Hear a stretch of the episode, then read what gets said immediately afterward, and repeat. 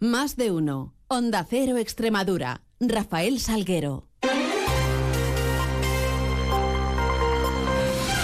Muy buenos días, son las 7 y 20 de la mañana y tenemos 10 minutos por delante para contarles noticias de Extremadura en este lunes 4 de diciembre, en donde comenzará a amanecer en la región a partir de las 8 y 26 minutos. Se ocultará el sol sobre las 6 y 4 de esta noche. Miramos a los cielos que nos acompañan y lo hacemos con la ayuda de la Agencia Estatal de Meteorología. Javier Andrés, buenos días. Buenos días. Hoy en Extremadura tendremos cielo nuboso cubierto con precipitaciones débiles, localmente moderadas en zonas de montaña, tendiendo a disminuir la nubosidad y con ello también la probabilidad de precipitaciones en la segunda mitad del día. Son probables también las brumas y bancos de niebla en el norte montañoso. Hoy las temperaturas suben en ascenso. Se espera hoy una máxima de 17 grados en Mérida, 16 en Badajoz y 14 en Cáceres. El viento será de intensidad floja de componente suroeste, rolando a componente oeste. Es una información de la Agencia Estatal de Meteorología. 721, continuamos.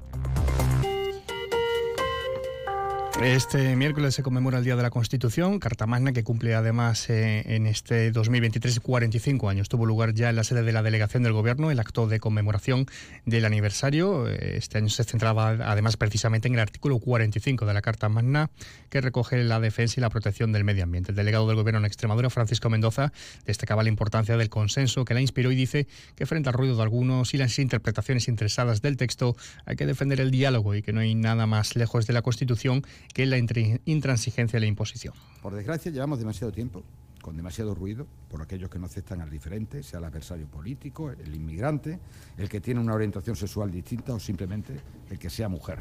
No hay nada más alejado del espíritu de la Constitución que la intransigencia. Los padres de la Constitución eran conscientes de que salíamos de una dictadura en la que se imponían las ideas de un grupo a todos los demás y por ello establecieron un sistema que nos obliga a ponernos de acuerdo. El acto contó con la conferencia a cargo de José María Corrales, profesor titular de la Universidad de Extremadura, en donde destacaba la que la Constitución y también la, española y también la portuguesa fueron las únicas de Europa que en el 78 incluyeron ya la protección del medio ambiente. Hasta el año 1978, ninguna otra Constitución había recogido el derecho de los españoles a un medio ambiente, a su conservación, a su custodia y a su, y a su vigía. Y... Un miércoles, Día de la Constitución, que va a dar también el pistoletazo de salida al puente de diciembre, que ya, ya que el viernes 8 es el Día de la Inmaculada, incluso el día 11, lunes, va a ser festivo en la capital extremeña por el 30 aniversario de la declaración del conjunto arqueológico de Mérida como Patrimonio de la Humanidad. En este sentido, un apunte eh, turístico, porque el turismo rural va a alcanzar una ocupación superior al 60% en Extremadura durante el puente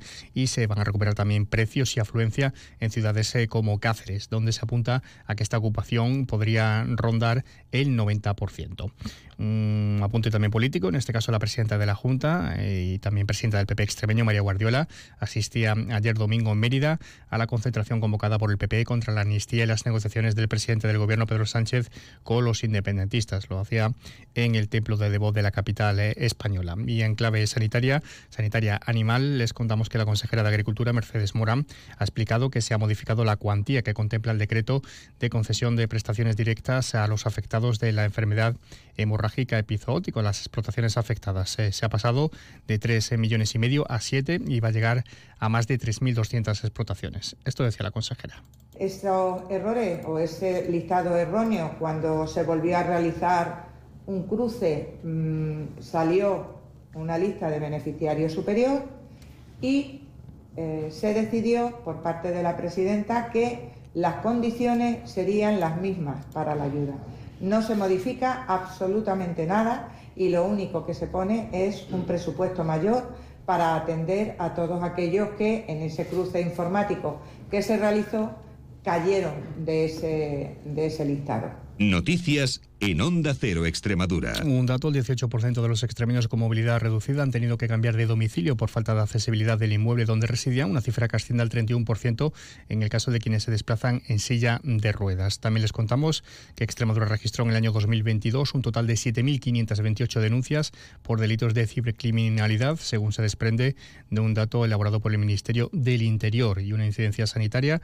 Este sábado se producía una nueva rotura de tuberías en el Hospital Universitario de Badajoz Era en la zona de los ascensores de la tercera planta, un incidente que ya fue solventado afectando a la sala de hemodinámica. Un incidente que además fue criticado en redes sociales por el exconsejero de Sanidad José María Vergeles, mientras que el propio SES achaca estas situaciones precisamente a la falta de mantenimiento por parte del anterior gobierno regional. Y en sucesos, dos personas quedaban heridas, una de ellas en estado crítico y la segunda en estado leve, en el incendio de una vivienda en la calle Jerte de Plasencia, según ha informado el 112. La víctima, con pronóstico crítico, es una mujer de 46 años que ha sufrido parada cardiorrespiratoria, intoxicación de monóxido y quemaduras de, tercer grado. El, el herido leve es un varón de 63 que presenta intoxicación de monóxido. Ambos han sido trasladados al Hospital Virgen del Puerto. Además, un hombre de 61 años está estable dentro de la gravedad en la UCI del Universitario de Badajoz tras la salida de vía en el vehículo que conducía en la X110 cerca de Valdebotoa el pasado sábado. Por otra parte, la mujer accidentada el viernes en la carretera de circunvalación de Almendralejo continúa en la unidad de cuidados intensivos del Hospital de Mérida. Se trata de la mujer de Manuel Pinilla, fallecido en ese mismo accidente y muy conocido en la región por ser el presidente de la Asociación de Vecinos de Extremadura. Tiempos ahora para repasar los resultados deportivos del fin de semana, cosa que vamos a hacer con la ayuda de nuestro compañero David Ferrato. Muy buenas, David. Muy buenas, 12 jornadas después, el Mérida volvió a conseguir una victoria 0-1 frente al Intercity gracias al tanto de Lejalde, que acerca a los romanos a dos puntos de la permanencia antes de recibir al Málaga en el último partido en casa del año. En segunda federación no fueron también las cosas, ya que no se consiguió ninguna victoria. Empate a nada entre Cacereño y Generense en el Príncipe Felipe. A uno empataron tanto el Badajoz y Villanovense en sus salidas a Canarias frente al Mensajero los Pacenses y en Madrid ante la Darbe los Herones. El Montijo por su parte caía por 4-1 en su visita a Segovia ante la Gimnasia y se queda a 8 puntos de la salvación. En tercera, el Don Benito cosechaba la segunda derrota de la temporada ante un Coria por 0 a 1 que se coloca a dos puntos y comprime la clasificación. En división de honor juvenil, tanto Mérida como la Cruz Villanovense sumaban tres puntos, los primeros ante el Alcobendas y los segundos ante la Darbe. En baloncesto, nuevas victorias del Alcáceres y Miralvalle y nuevas derrotas del Cáceres en Lesboro y del Mideva en silla de ruedas. Los extremeños Laura Luengo y Yago Rojo consiguieron la mínima en maratón para los Juegos Olímpicos de París en la Maratón de Valencia y la almendralejense Paolo García Lozano sigue con su cita con el oro, esta vez en la Liga Nacional de Cata donde también tocó metal la emeritense Nuria Escudero, además de triunfo en sala, en voleis y entre otros que ampliaremos en tiempo de información deportiva. Gracias David, 7 y 27. Desde el SES trabajamos para mejorar la calidad de la atención primaria, avanzando juntos para cuidar mejor de ti. Nos transformamos día a día para adaptarnos mejor a tus necesidades. Juntos construyendo salud. Servicio Extremeño de Salud. Uno de los ejes de actuación del Fondo Europeo de Desarrollo Regional es el desarrollo urbano sostenible de las ciudades. En Badajoz hemos mejorado la habitabilidad y accesibilidad de más de 40 viviendas para construir una ciudad más habitable y mejor. Estrategia EDUSI, Ayuntamiento de Badajoz, Fondos FEDER, una manera de hacer Europa. ¿Quieres obtener un título de formación profesional o un certificado de profesionalidad de manera rápida y gratuita? En CREEX te ayudamos a conseguirlo. Si tienes experiencia laboral, ponte en contacto con nosotros en el 924 28 61 61 o en el correo acreditaciones@creex.es. Dale una oportunidad a tu talento con CREEX. Campaña financiada por Junta de Extremadura, SEXPE y Unión Europea Next Generation. Plan de recuperación, Ministerio de Educación y Formación Profesional, Gobierno de España. Tía, hay una foto tuya sin ropa por ahí rulando. Uf, la han debido manipular con una aplicación. Esto es violencia. Si hablamos, el machismo calla. Campaña financiada por la Secretaría General de Igualdad y Conciliación de la Junta de Extremadura, con cargo al Pacto de Estado contra la Violencia de Género. Caja Rural de Extremadura, la caja comprometida con la región les ofrece la noticia económica del día. Y es que Extremadura fue una de las regiones que menos dinero ingresó del modelo de financiación autonómica durante 2019, año eh, anterior a la pandemia. Recibió 3.461 millones de euros, según datos del informe de comunidades. Y en previsiones, hoy a partir de las 9 conocemos el dato de desempleo correspondiente al mes de noviembre, así como las posteriores valoraciones. Reunión también ordinaria del Consejo de Gobierno.